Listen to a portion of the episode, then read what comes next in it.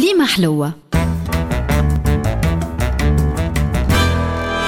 مع الطاهر الفازع. مع نهاية كل عام دراسي وتعديد الامتحانات بأنواعها يكثر الحديث على ظاهرة التنقيل والحيل اللي يستنبطوها التلامذة والطلاب لضمان نجاحهم بالغشة والفوسكة والتسريبات والوسائل الإلكترونية. مقابل استنفار وزارة التربية في البلدان العربية كما قصان الإنترنت وتشديد العقوبات والتهديد بمقاطعة اللي يسربوا المواضيع. وأزمة الغش اللي تلازم ديما الاختبارات والامتحانات أزمة عالمية لكنها أقوى برشا في البلدان العربية. ولذا فإن علماء الاجتماع طرحوا جملة من الأسباب اللي تدفع للغش في الامتحانات. أولا الشعور الضغط بالمنافسة بين الطلاب على اعتبار أن الأفضل هو اللي يتحصل على أحسن الأعداد وأحسن les mentions. والخوف إذن وال stress من عدم التمكن من الإجابة الصحيحة. وهذه حالة طبيعية. ثانيا الكسل وعدم الرغبة في بذل الجهد اللازم قبل الامتحانات في إطار بروجك الشاف ويجيب عشرة الحاكم واللي قراوا ماتوا واللي ماتوا قراوا عليهم. واعتماد الغش في عود الدراسة وسلكها بفوسكة كالعادة.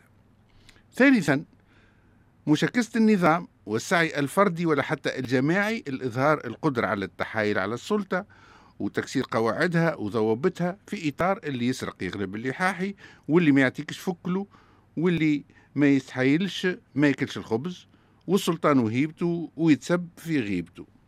رابعا تشجيع الشلة وقت الريفيزيون على الهملة والجو وتو تسلك وما ترجعش الماتيريات هذوكم تعطاو عمناول وولت عمناول وعموما هكا اللي يراجعوا مع بعضهم يضربوا ضربة ويجيوا في قاع الحانوت. واللي يراجعوا في دارو ماركة في الخدم يتردم وفي الأماكل يجي يتعاكل ويعيش ولدي الفالح الناس تقرأ وهو سارح. خامسا انخراط الطالب في واقع موجود ومنتشر. وهكا يحس روحه في جو عام تاع غش وماهوش خارج المنظومة. اللي يغش في السوم واللي يغش في الميزان واللي يغش في النوعية واللي يغش في البني واللي يسرق في الضوء واللي يسرق في الدولة واللي يرسكي في الكار واللي يسرق في الدويات واللي يستعمل كرهبة الإدارة لمصالحه الشخصية واللي يغش في العسل واللي يبيع الحمل بهيم على أساس أنه بقري واللي ياخذ في الجعالة واللي يسرق في الأداءات وتولي تظهر له كل شيء normal. وهذاك ال système واللي ما يعطيكش فكله والندابة تندب والخنابة تخنب.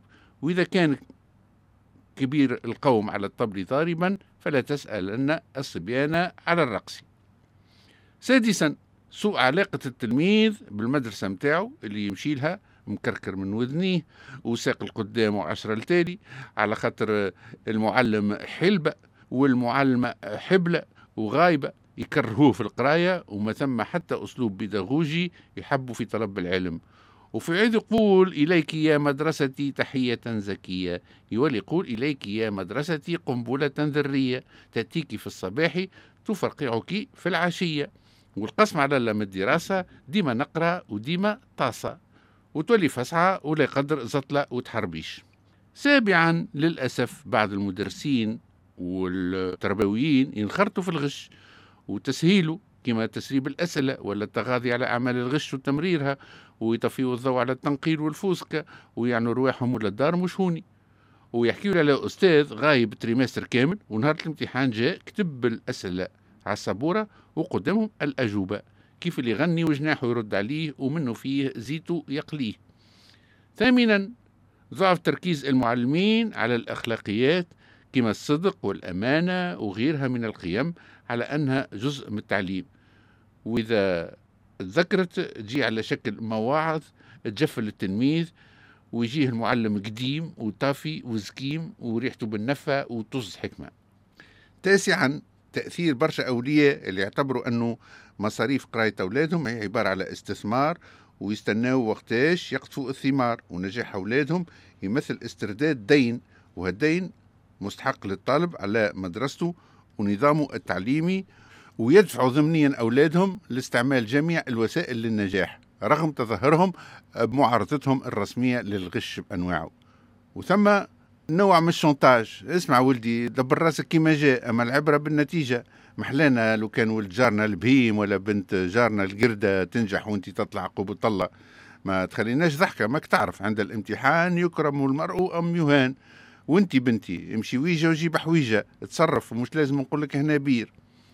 عاشرا بالنسبة للي يقرأ وفي التعليم الخاص يزيد القلق والستريس عند الطلاب على خاطر والديهم كل شهر يبزوا مئات الدينارات باش يقريوا فلذات أكبادهم ويحسوهم بهذا ويقولوا لهم آه آه نصرف عليك في نهاية كبدي يا ولدي؟ ومضحي بالغالي والنفيس على خاطرك.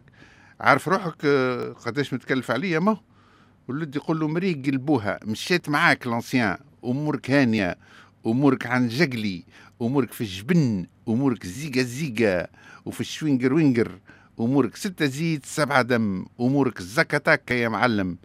العلم في السمارت فون يا سمح اللون كليمة حلوة. مع الطاهر الفازع.